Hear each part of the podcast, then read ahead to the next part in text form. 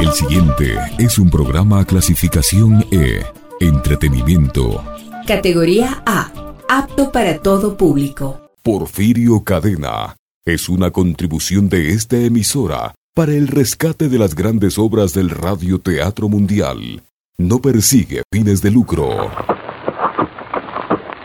Estado de Michoacán, que chulas tierras tranquilas, probes de aquellos que tan lejos de su tierra linda.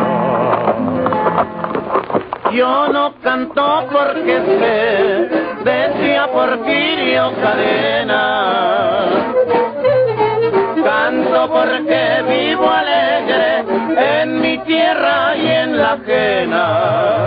Otra vez Porfirio Cadena, el mentado ojo de vidrio, el valeroso bandido de la tierra del Guajuco, buscando una nueva vida en tierras extrañas, lejos de sus madrigueras, y tratando de borrar para siempre la sangre que corrió a sus espaldas.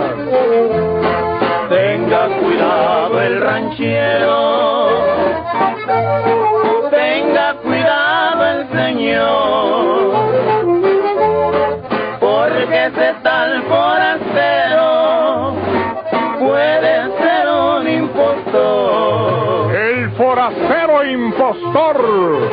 Una nueva serie rural mexicana con Porfirio Cadena, El Ojo de Vidrio, del escritor norteño Don Rosendo Ocaña.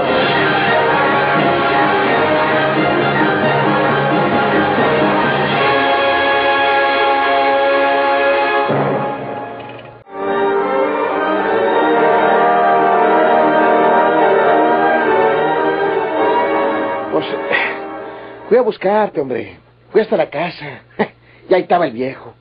Y se puso roñoso cuando le dije que tú me habías invitado para que fuera contigo a la estación del ferrocarril, hombre. Sí. A mí ya me había dicho que no, pero no tuve tiempo de decírtelo. Oye, pues, pues parece que no le caigo al viejo. ¿eh? Me dio a entender que yo no hacía nada, que no trabajo bien y que tú tampoco. Ancina dijo. Sí. Viejo desgraciado. Claro que a mí no me pudo, porque pues, pues yo sé bien que ese señor coronel va a mercar la hacienda. Así es que con el que hay que quedar bien, pues es con el nuevo patrón, no con el viejo mondado ese, hombre. Pues. Te voy a decir una cosa, Lino. Bueno, pues ¿qué traes tú, Pepe? ¿Qué? Estoy preocupado. Pero preocupado por qué, hombre, válcame. Eh, ya te platiqué que yo anduve un rato en la revolución. Mm. Sí. Y me parece que te dije que por allá en Chihuahua conocí al coronel Patricio Campos, Sí. que andaba con la gente de Villa. Sí, algo, se- algo de eso me dijiste, sí. Eh, Bueno, pues. Pues aunque ya hace años de aqueo, ahora que miro a ese coronel Patricio Campos, se me afigura que no es el mismo. Ah, caray. No, No. mira nomás. Se me hace que el coronel Campos que yo conocí era más blanquito. Mm, Este amigo está casi prieto. Pues estará quemado por el sol, hombre. No, es muy moreno. Y aquel era blanco. El bigote era igual, pero era un bigote que casi era güero. Y este es negro. Y no dices que le falta un ojo. Oh, sí, ¿Y Alcina es? así es. Pues entonces... Trae el ojo tapado como lo traía el coronel que yo conocí. Eso sí es exacto. Pero... Pero qué caray. La persona no parece la misma. Cosas tuyas, Pepe.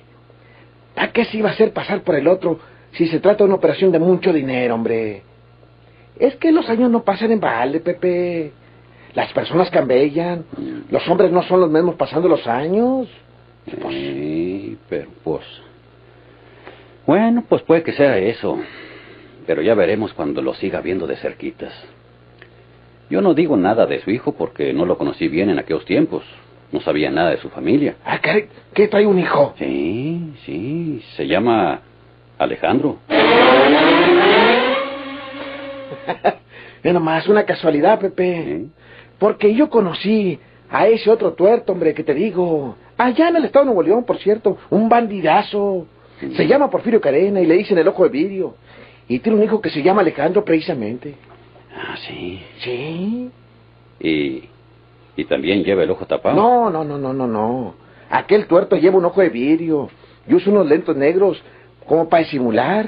Mm, es mala vejiga. Mala, de lo peor, hombre. Ah, chispeagos. Oyes, buitrón. Dime. Oyes. ¿Qué te parece si vamos para allá para que lo mires? Pues vamos.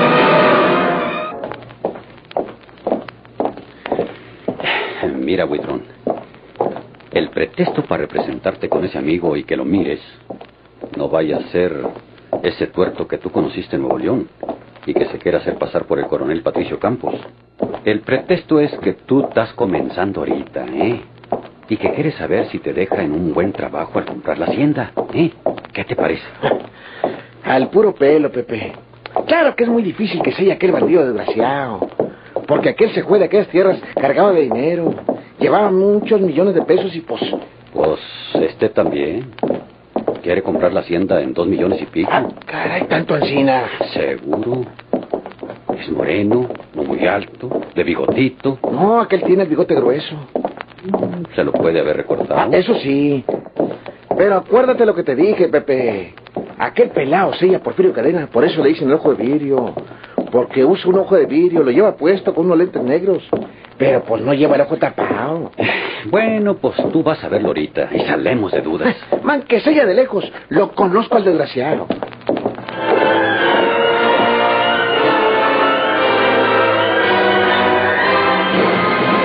Lino Buitrón estaba a un paso de hacer trizas todos los planes de Porfirio Cadena.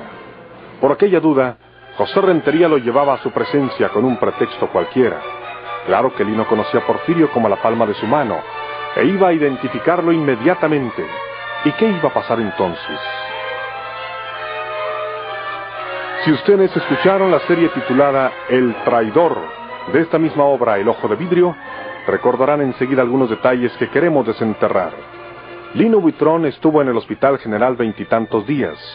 Se escapó por una ventana utilizando la sábana de su cama y huyó de Monterrey, refugiándose en los terrenos que eran tan conocidos por él y donde creía encontrar una ayuda segura. ¿A qué le ladras tu animal? ¿Eh? Lino, buitrón. Juana Sáenz, me devolví de entre los muertos, Juanita. ¿Y qué viene a buscar aquí? ¡Cállate tu animal! ¡Vete de aquí! Juanita, vengo muerto de hambre. Me peleé del hospital. De gorra me trujo el autobús. Y pues de puro milagro no me agarraron los gendarmes. Dame una gorda de frijoles. Una taza de café o lo que tenga, hombre. Lo que no le sirva. Lo que le vaya a echar a los perros. Siquiera pues para agarrar la sangrita y poder seguir mi camino. Pase. Déjeme ver qué le puedo dar. Nunca había tragado Juana Sainz a aquel oscuro aventurero, pero realmente se presentaba como la viva imagen del hambre y la desesperación, y consideró que debía darle algún alimento, aunque fuera para que más pronto continuara su camino. ¿Quiere más café? Ay, otro chorrito, por favor, Juanita. Ay, estoy muy debilitado, Juanita. Fíjate nomás, 24 días en ese condenado hospital. Una bola de días al principio, sin comer nada. Que es que porque me habían cortado unos pedazos de tripas que me agujeraron las balas.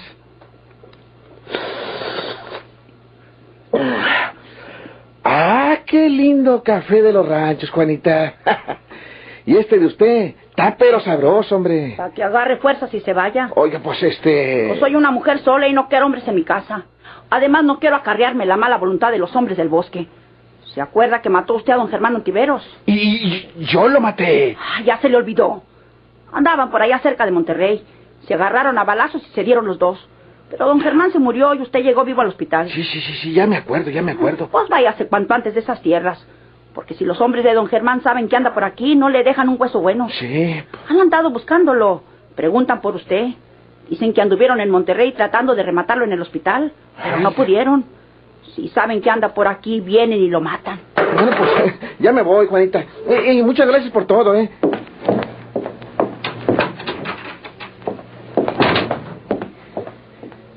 Estuvo bueno que se lo dijera, aunque no sea verdad, para que se fuera al diablo. Si no me hubiera pedido que lo dejara acostarse en esa cama.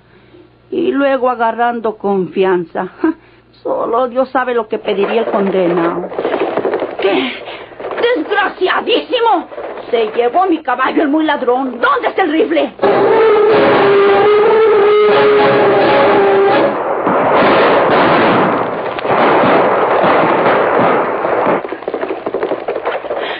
¡Maldito ladrón muerto de hambre! ¡Se llevó mi caballo!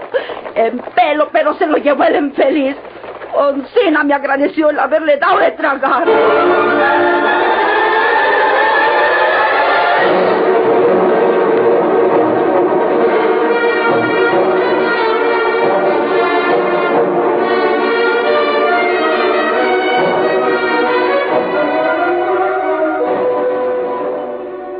Síguenos en www.pichinchacomunicaciones.com.es.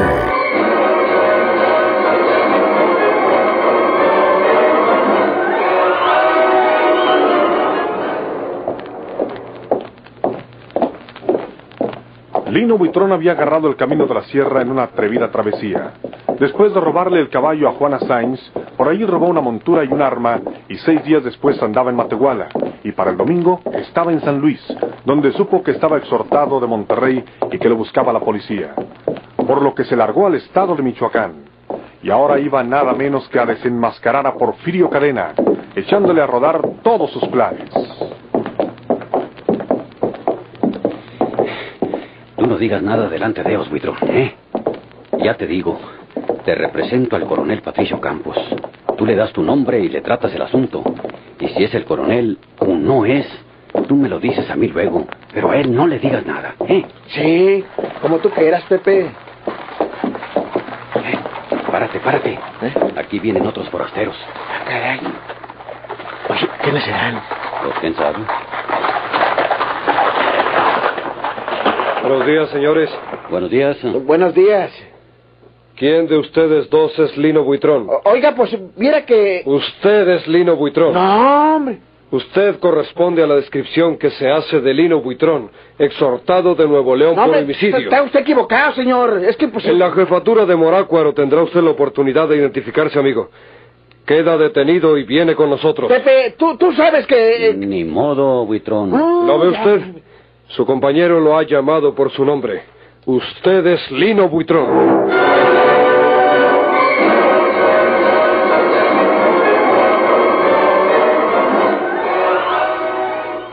Tengan la bondad de disculpar a papá. Vienen un momento más. Es que sucedió un incidente por ahí y, y ya ha tenido que distraerse, pero viene enseguida, Eh, sí, señorita. con el permiso. Es propio.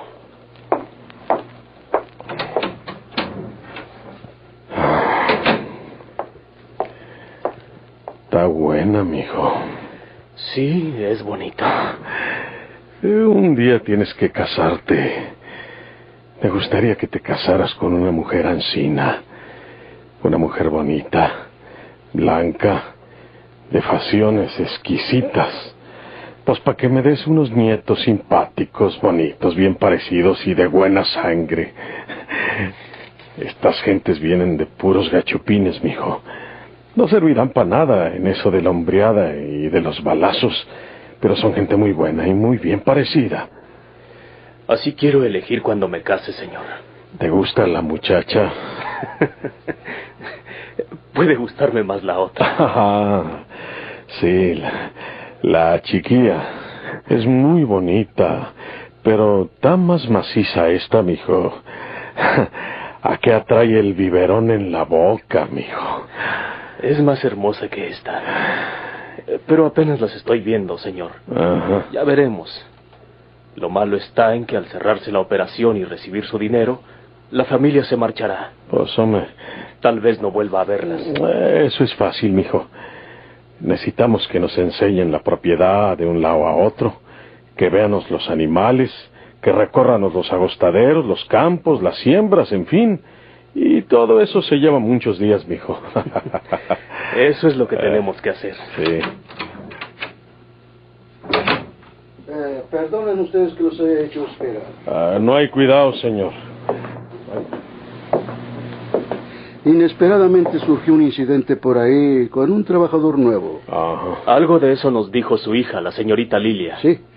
El escándalo se extendió por toda la finca enseguida, ¿saben ustedes? No son hechos que ocurren con frecuencia en una casa de trabajo como estas, pero esto ocurre por andar empleando a gente desconocida. Algún extraño. Exactamente, señor coronel. Mi mayordomo José Rentería, que dicho sea entre nosotros, no es un hombre capaz para este puesto, cometió la ligereza de ocupar a ese hombre, a ese extraño, sin exigirle buenas referencias, y el resultado ha sido que se trata de una persona que tiene pendiente con la justicia. Vino la policía de Morácuaro y se lo llevó. Eh, Dice usted que ese mayordomo no es bueno, señor Viesca. Ay, le voy a usted a contar una pequeña historia, señor coronel. He dicho que aquí en esta casa de trabajo no ocurren ciertas cosas, pero hay un proverbio que dice que donde quiera se cuece nada, ¿sabe usted? Y aquí también pasan algunos hechos misteriosos, como la desaparición de mi antiguo mayordomo, que se llama Rómulo Presas. ¿Desapareció? Ah, sí, señores. ¿No estaba a gusto? Pues, tenía muchos años de trabajar en esta casa. Vivía feliz aquí, no tenía familia. Llegó solo y vivió solo, pero era un hombre cabal, muy conocedor y muy trabajador, honrado como el más. Era mi brazo derecho. ¿Y por qué desapareció? Ah, nunca lo hemos podido saber, nunca me lo he podido explicar. Hasta dinero le debía yo porque pues lo tenía conmigo. Y resulta que de la noche a la mañana desapareció sin dejar un recao, sin decir una palabra, sin dejar rastro alguno. Ya no lo volvimos a ver. Qué raro. muy extraño. Pues entonces, como ese José Rentería era el que más le ayudaba a Rómulo, que siempre andaba con él, porque se ofrecía aunque el otro no lo llamara. Bueno, pues, este se quedó desde entonces como mayordomo. Yo siempre pensando en que un día iba a buscar una persona más capaz, a veces con la esperanza de que Rómulo apareciera, y así ha sido pasando el tiempo. Ah, entendemos el asunto, señor Viesca. ¿Y por qué empleó rentería a ese extraño sin el consentimiento de usted? Pues eh, mi consentimiento, francamente, casi se lo di. Porque me vino a decir que un hombre buscaba trabajo. Pues yo le dije que si era fuerte y sano, pues lo ocuparíamos. Y José lo empleó, sin ser fuerte ni sano y sin tener ninguna referencia. Bueno, ahora se lo llevó la policía de Morácuaro. Se llama Lino Huitrón. Porfirio y Alejandro perdieron hasta la respiración en un par de segundos, pero naturalmente había que disimular. Dice José Rentería que él y ese tal Buitrón venían a la casa en busca de usted, coronel. Eh, ¿De mí? Sí, señor, de usted. Dice que como el hombre era nuevo aquí, quería hablar con usted para pedirle que le comprara usted la tienda, le diera un trabajo mejor. ¿Y no llegaron? eh, Pues no llegaron porque cuando venían para acá le salieron al paso unos hombres a caballo. Uno de ellos, según lo sabemos eh, ahora, era Pruneda, ¿sabe usted? Mm. El jefe de policía de Morácuaro. Traía las señas de Lino Buitrón y se lo llevó. Sí, sí. Mejor para usted, ¿eh? naturalmente, sí, naturalmente. Imagínense ustedes, en casa, en mi casa, más bien dicho, un hombre acusado de homicidio, hombre, ¿qué es eso? Ni lo mando Dios. Eh, no, bueno, claro. y, y ahora vamos a nuestro asunto, al grano. o Oh, como decimos allá en nuestra tierra, señor Viesca, a lo que te truje, chencha. Eso es.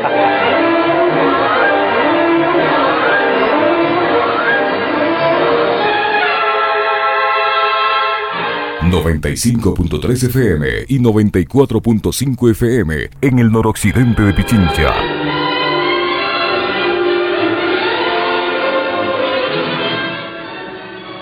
La venta de la hacienda es un hecho, pero parece que pasarán muchos días para cuando esos señores conozcan toda la propiedad y se cierre el trato.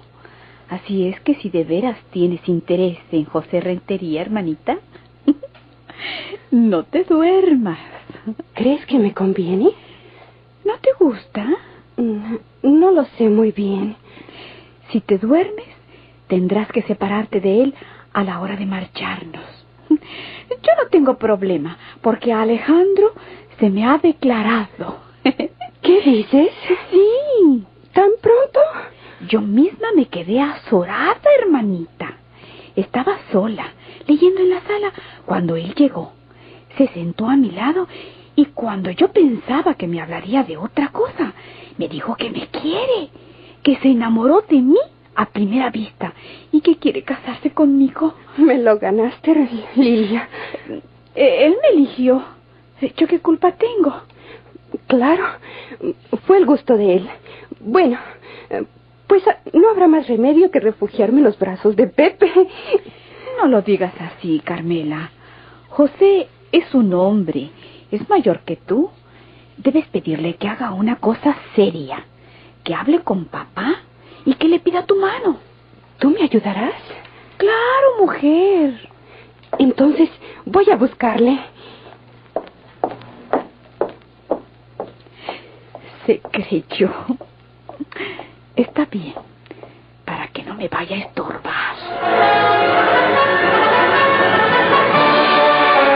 estorbar.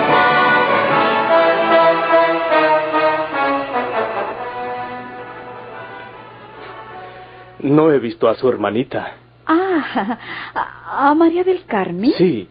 ¿No la veo por aquí? María del Carmen es una chiquilla. Eh, pero, eh, ¿ya la ve usted tan chiquilla?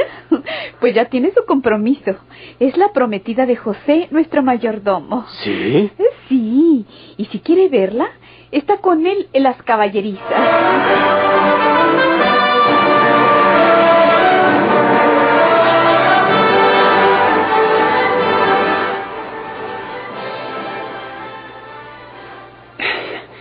Así es que dice que si me quiero casar con usted, le pida su mano al patrón. Ajá. no, Carmelita. Usted es una chiquilla. Yo quiero casarme con Lilia. Con ella me voy a casar. Está usted soñando, José. Le voy a decir la última novedad de la casa. ¿Sí? El joven Alejandro, el hijo del coronel Campos, se le acaba de declarar y ya están comprometidos. Mentiras. No son mentiras. La misma Lidia me lo contó. Ella estaba leyendo en la sala cuando él llegó. Se quedó asustada porque creyó que le hablaría de otra cosa. Pero le dijo que la quería, que se había enamorado de ella a primera vista y que quería pedirle su mano a papá. Me ganó. Me ganó el muy...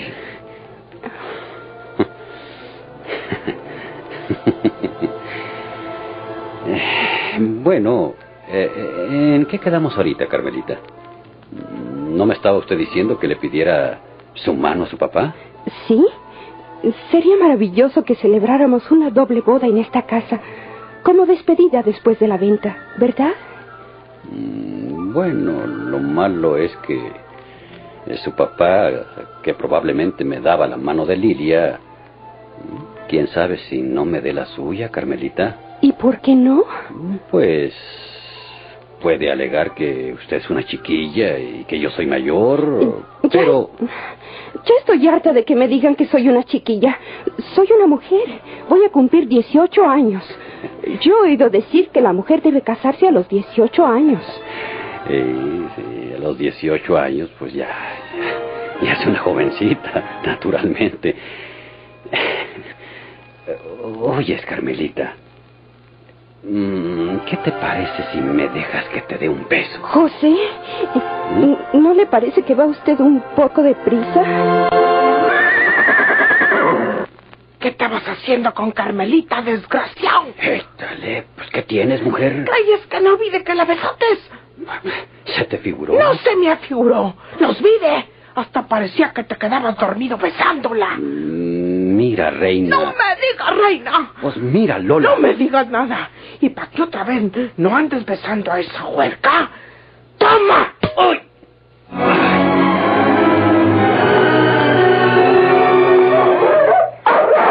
¿Quién es usted, forastero? ¿Por qué me lo pregunta? Porque es usted un impostor. ¡El forastero impostor! Tenga cuidado el ranchero, tenga cuidado el señor, porque ese tal forastero puede ser un impostor. El forastero impostor. Por esta estación a la misma hora. Sigan ustedes escuchando esta nueva serie rural mexicana con Porfirio Cadena, El Ojo de Vidrio, del escritor norteño Don Rosendo Ocañas. Muchas gracias por su atención.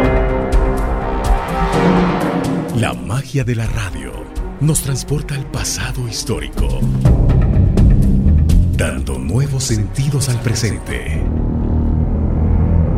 Nos conduce a través de los cuentos a explorar los sentimientos y pasiones humanas.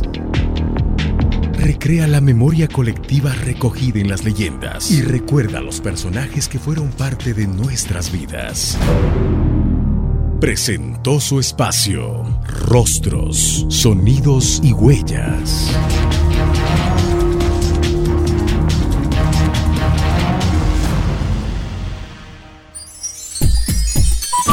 Programa clasificación E.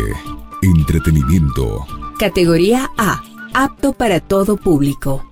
Porfirio Cadena es una contribución de esta emisora para el rescate de las grandes obras del radioteatro mundial. No persigue fines de lucro.